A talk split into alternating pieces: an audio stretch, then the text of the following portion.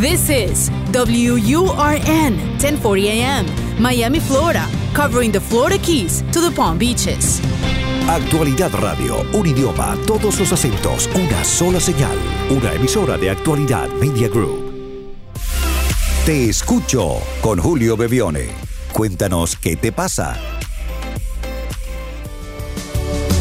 Más allá de todo lo que pasó, las heridas y el dolor. Hola a todos.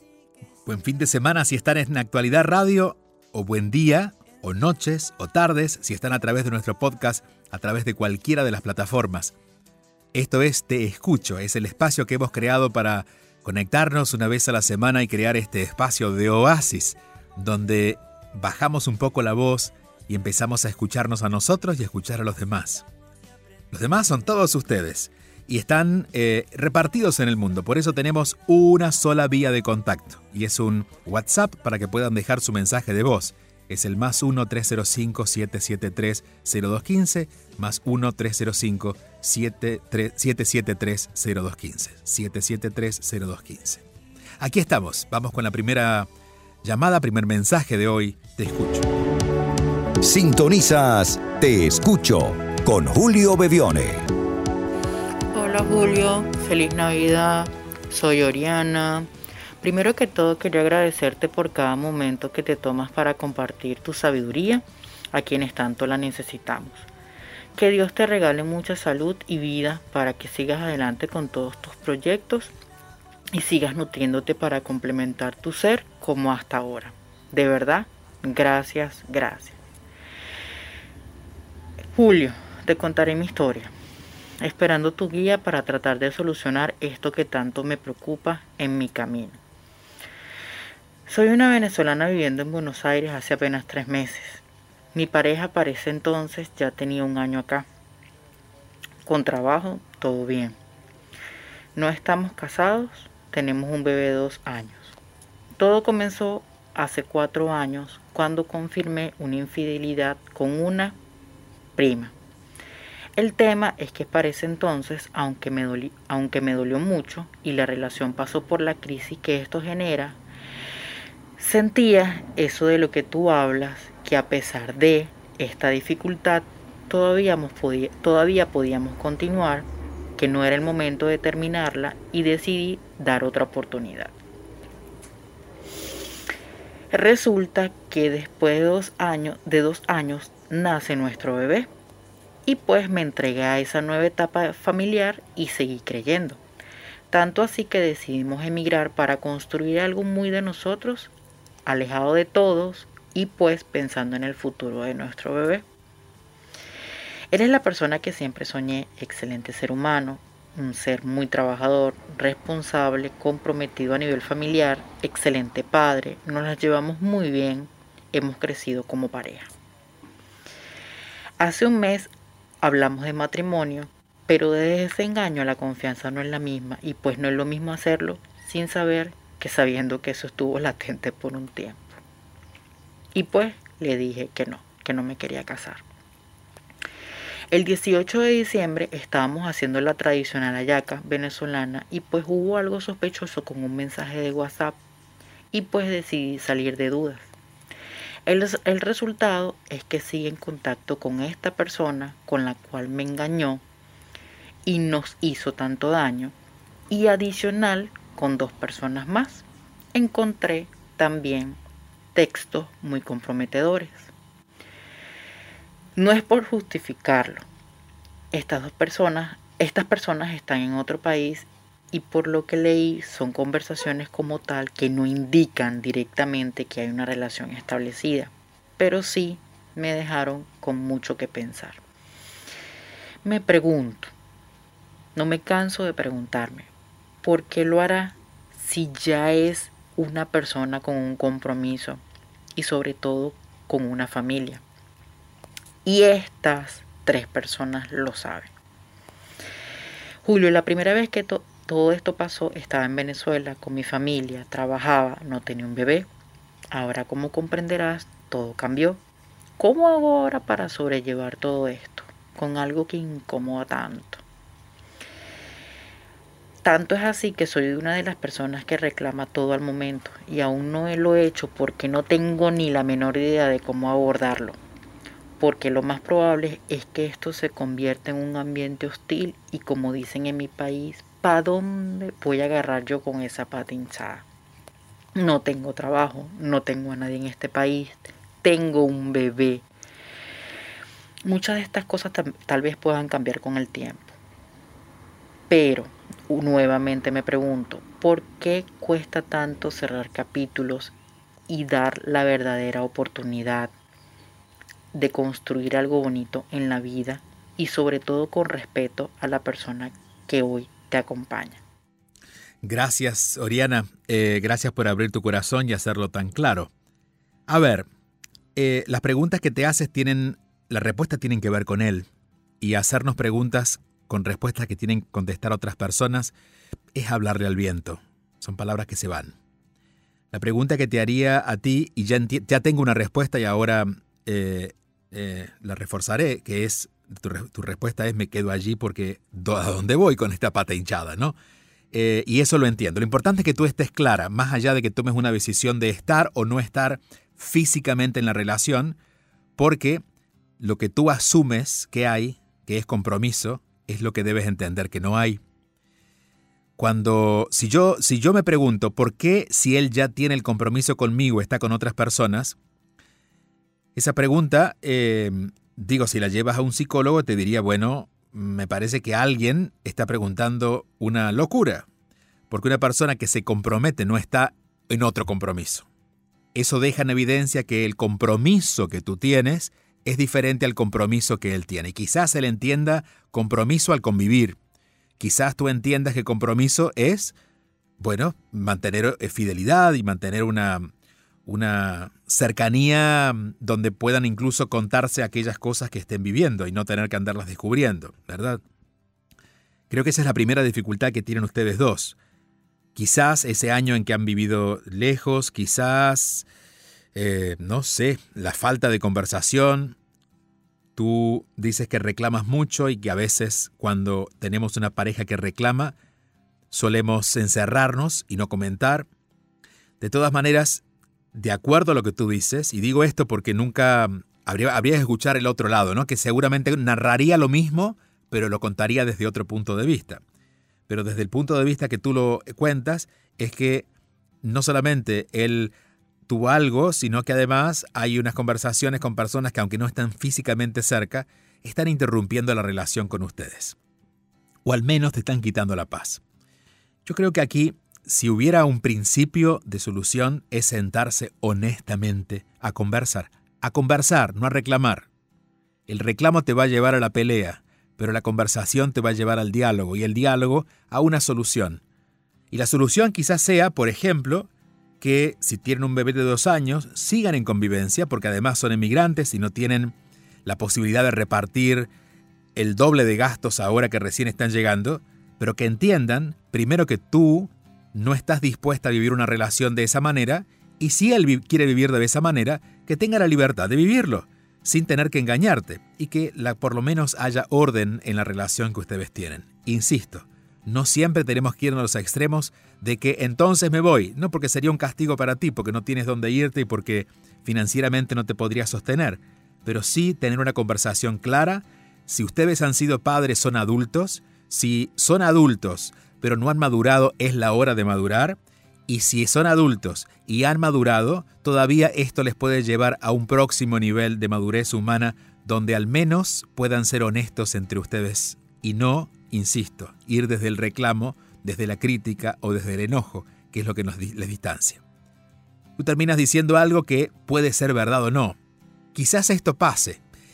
Yo creo que el árbol de mango da mangos y de, acuerdo a la temporada da unos mangos más dulces o menos dulces, pero los seres humanos somos como somos. Y no digo que él sea infiel, pero quizás la forma que él tiene de solucionar las angustias que él tiene sea de esa manera.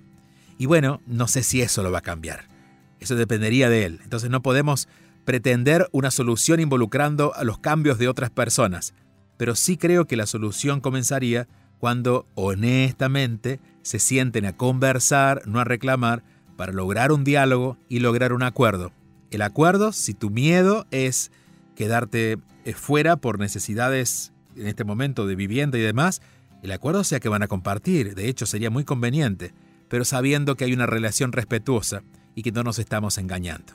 Porque más allá de salir o no con otra persona, si tú sientes como engaño lo que él hace y él lo hace como una forma también de escapar de la relación contigo, pues sí, más allá de que el hecho no se consuma, pues el corazón está enredado y en ese enredo siempre nos terminamos cayendo todos los involucrados.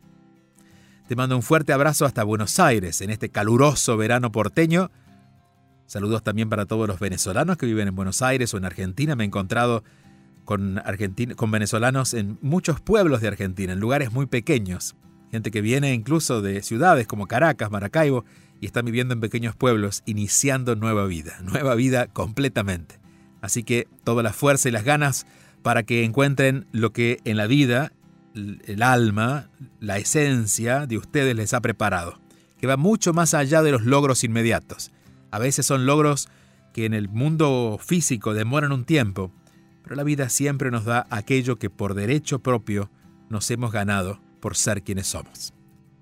Recuerden que si quieren dejar el mensaje, nuestro WhatsApp es el más 1-305-773-0215 y que vamos a tomar mensajes de voz si dejan mensajes escritos es posible que no lleguen a, leerse, pero si dejan mensajes de voz va a ser mucho más fácil que los podamos escuchar y que en lo posible duren no más de tres minutos para que podamos ponerlo al aire. Saludos, aquí estamos, te escucho. Escuchas y te conectas con Julio Bebione. Hola, mi Julio querido, buenas tardes o buenos días. No sé a qué hora irás a escuchar este mensaje de voz, pero desde aquí, de donde estoy en los Estados Unidos, en Georgia, te mando un inmenso, súper, súper, súper fuerte abrazo. Te sigo de hace año y medio por recomendación de un sobrino y, y bueno, ha significado muchísimas cosas esa cuenta tuya a través de, la, de las intenciones diarias para uno seguir en este crecimiento personal y espiritual, que es lo que todos deberíamos estar buscando, ¿no? Creo que eres una, no sé, creo que Dios utiliza sus elementos para darnos enseñanza y de alguna manera guiarnos en la, vida y creo que eres un instrumento de Dios, creo fielmente en Dios y en la energía del universo y bueno, creo que eres ese, todas las personas que, que nos sentimos atraídas por ti es porque obviamente te necesitamos y, bueno, bendiciones plenas por eso. Eh, yo soy Jean Marino GC38. Está, creo que al decirte mi nombre usuario en Instagram debes de identificarme porque soy una fiel seguidora y algo siempre comento y sin discusión siempre escucho todas tus intenciones, aunque sea retrasada, cuando por el trabajo me, atraso, bueno, en algún momento de la semana me pongo al día con todo y escucho y trato de aprender de todo. Pero mi mensaje de voz hoy, Julio, es porque de hace mucho tiempo yo siempre he tenido una duda con algo que todas las personas que están en el camino espiritual o en la búsqueda personal eh, tienen, no sé si será un concepto o una definición absoluta, de que todo lo que no te gusta en otro es porque lo hay en ti. Y yo he estado, estoy, y al menos que tú me lo aclares, seguiré estando en desacuerdo con eso, porque definitivamente lo que no me gusta en otra persona es porque creo que no lo hay en mí y tengo la particularidad de que me reprendo, me mantengo en introspección cuando lo necesito y y sabes qué, Julio, normalmente cuando voy a hacer una crítica, hago un acto y digo, espérate, tú no puedes hacer eso porque tú lo estás cometiendo. Entonces ahí es donde me corrijo. O tú lo has hecho, entonces trato de no hacerlo más. Pero eso de que lo que no te gusta en los demás es porque lo tienes que corregir en ti, que es como un espejo de uno mismo. No sé, Julio, nunca he estado de acuerdo. No sé si tú tienes un concepto claro Obviamente, perdón, tienes un concepto claro. Me encantaría si me lo puedes eh, simplificar para ver si yo de una vez por todas, mis 50 años, lo entiendo. Soy una mujer feliz, positiva, llena de energía al máximo y agradecida con Dios, con el universo y con la vida por todo cuanto tengo, por todo y más. Un abrazo inmenso. Sabes que te amo. gracias. Te amo, literal. Jean-Marie, muchas gracias por tu amor y también el cariño de tu sobrino que te llevó a que nos encontráramos. Eh, Jean-Marie habla de la cuenta arroba Bebione, que está en Instagram y también a través de Julio Bebione en las redes, donde todas las mañanas, muy temprano en la mañana, aparece la intención del día, que es un mensaje, tanto en texto como en video, para que enfoquemos la energía en ese día. Y de hecho, parte de esas intenciones suele ser algunas veces esto, Jean-Marie, que para ti todavía se ha hecho un rollo. Vamos a desenredarlo. Te voy a poner un ejemplo. Puede que a ti te moleste una persona muy soberbia. Te molesta porque te enoja, te cae mal, te llama la atención, no pasa desapercibido. Esa persona es una soberbia. Entonces, ¿qué ocurre? Tú dices, no, no, yo no soy soberbia, y es muy posible que no lo seas. Entonces, lo que vemos frente al espejo no es literal. Pero, por ejemplo, si estás viendo una soberbia y te molesta, ¿qué habría de ti en eso que estás viendo afuera? Entonces allí el análisis es un poquito más, más, más amplio. Por eso a veces cuando estas, estas, estas formas de entender la vida son explicadas, mal explicadas o poco explicadas, no nos hacen sentido. Pero vamos a tratar de sintetizar la idea para que puedas tenerlo claro y lo tengamos claro, lo, lo tengamos claro todas las personas que tengamos aún dudas acerca de lo que estamos viendo en los demás. ¿Es nuestro? Volvamos al ejemplo. Persona soberbia. La persona soberbia, nosotros decimos que es soberbia porque se la pasa todo el día opinando sobre lo que quiere opinar. Es decir, es una persona que se cree que puede tener opinión sobre todo. Bueno, es sobre por eso, ¿verdad? Bueno, si la persona lo que hace es eso, vuelves a ti y te preguntas, ¿yo me animo a decir todo lo que siento? ¿Yo me animo a expresar lo que necesito? Yo me animo a poner los puntos sobre las IES, es decir, decir no cuando es no y sí cuando es sí. Yo me animo a hablar bien de mí, aunque nadie me lo pregunte. La respuesta que vas a tener seguramente es no. Bueno, y cuando te pregunte por qué, me vas a decir, porque no quiero ser soberbia. Y en realidad, el que veas la soberbia en la otra persona, que no sabemos si es soberbia o no, no tenemos tal capacidad de enjuiciar a una persona para determinar que esa persona es de acuerdo a lo que hace, pero si lo que, lo, que esa persona hace nos hace ruido, es una invitación que esa persona nos está haciendo a nosotros. Significa que si me cae mal un soberbio, mi alma, mi parte interna, la vida en mí, me está diciendo, ¿por qué no te animas a decir lo que sientes? ¿Por qué no? ¿Por qué te callas cuando sabes que tú vales y no, no lo dices? Yo lo puedo hacer porque sé que lo hago bien. ¿Por qué? Bueno, ¿por qué no haces lo mismo que hace la otra persona que te parece soberbia? Porque te parece soberbia. Soberbia es lo que tienes que cambiar. Tú crees que serías una soberbia si, esa, si tú hicieras eso que la persona hace. Pero en realidad lo que serías, quizás, es una persona libre. Libre, segura de ti misma, pero el miedo a verte de esa manera hace que tú te reprimas.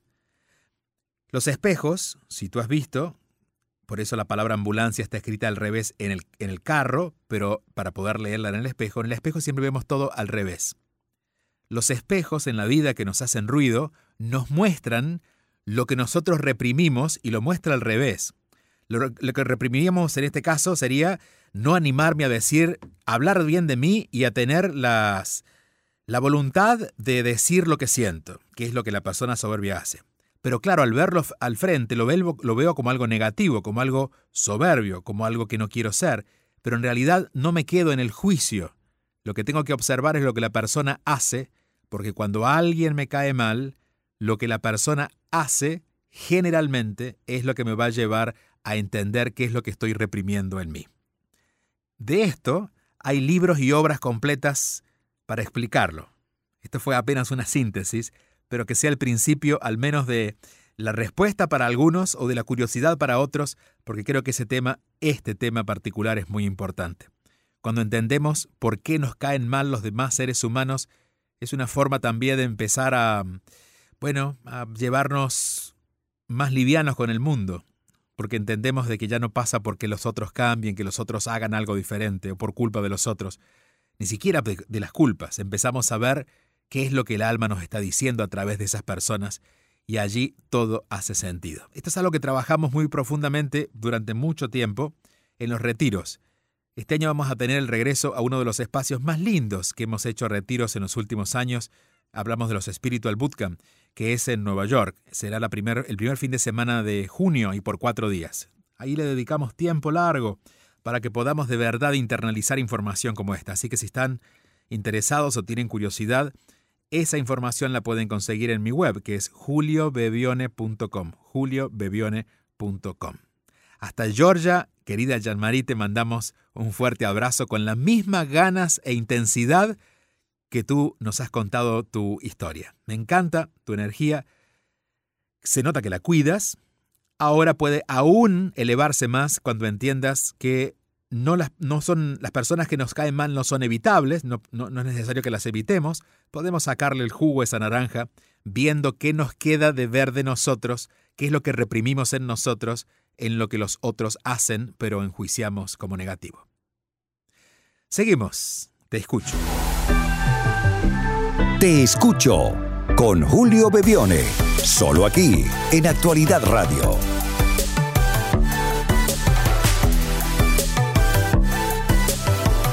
Saluda Carla de Loja, Ecuador. Siempre escucho tu programa, me encanta. Eh, lo de los podcasts siempre estás ayudando y de hecho me has ayudado muchísimo en, este caminar de la vida. Eh, tenía eh, en mente siempre guardar el teléfono para cuando me sienta con incertidumbre poderte preguntar algunas situaciones y a ver así tú me puedas dar alguna luz. bueno, verás, mi pregunta va en el sentido de que yo he tenido problemas con mi mamá siempre, eh, porque siempre he sentido que ha sido muy injusta conmigo. Siempre, siempre, siempre. Tengo tres hermanos varones. Siempre todo ha sido para ellos. Mi padre falleció cuando yo tenía 10 años, entonces mm, no, tampoco tuve la figura paterna. O sea, la tuve solo hasta los 10 años y de ahí ya nada. Entonces, siempre tiene favoritismos y es súper evidente, encima no, ni siquiera disimula. Entonces, es súper evidente, ya ha pasado mucho tiempo en donde yo he dicho, ya mejor me relajo. De hecho, me he relajado y he soltado y ya he evolucionado, siento yo muchísimo, pero todavía está latente esa molestia porque justo hoy mm, se puso a como a... Bueno, el, la onda va en, en que por ejemplo, a mis hermanos eh, se desvive igual por sus hijos, o sea, les da dinero, es más cariñosa, más afectuosa, cosa que no sucede conmigo. O sea, a veces pienso que me tiene envidia, o sea, también es cariñosa conmigo, pero yo sé que no me debo comparar y todo eso, y que también tengo que ver a las personas por cómo son, no por lo que hacen. He estado haciéndolo, créeme, con mi madre al menos que ha sido lo más difícil para mí. Eh, siempre trato de verla por lo que es, como mi madre, ¿no? No por lo que hace, porque si me pongo a ver por lo que hace me pongo a llorar, en serio.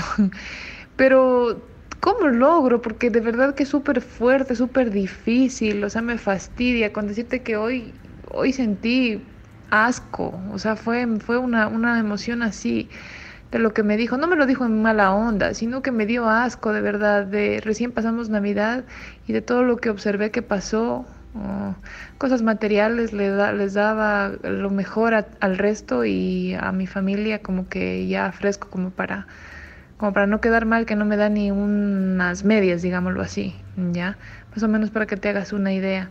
Entonces yo estaba tranquila y hoy eh, tenía unos zapatos por ahí ella y me dijo te los vendo entonces yo le digo ya dame el mismo precio que me costaron yo le dije ya sería el colmo que me quieras ganar le dije y ella me dijo, va, si tú siempre me ganas, me salió. Entonces yo me quedé, te juro que me dio asco.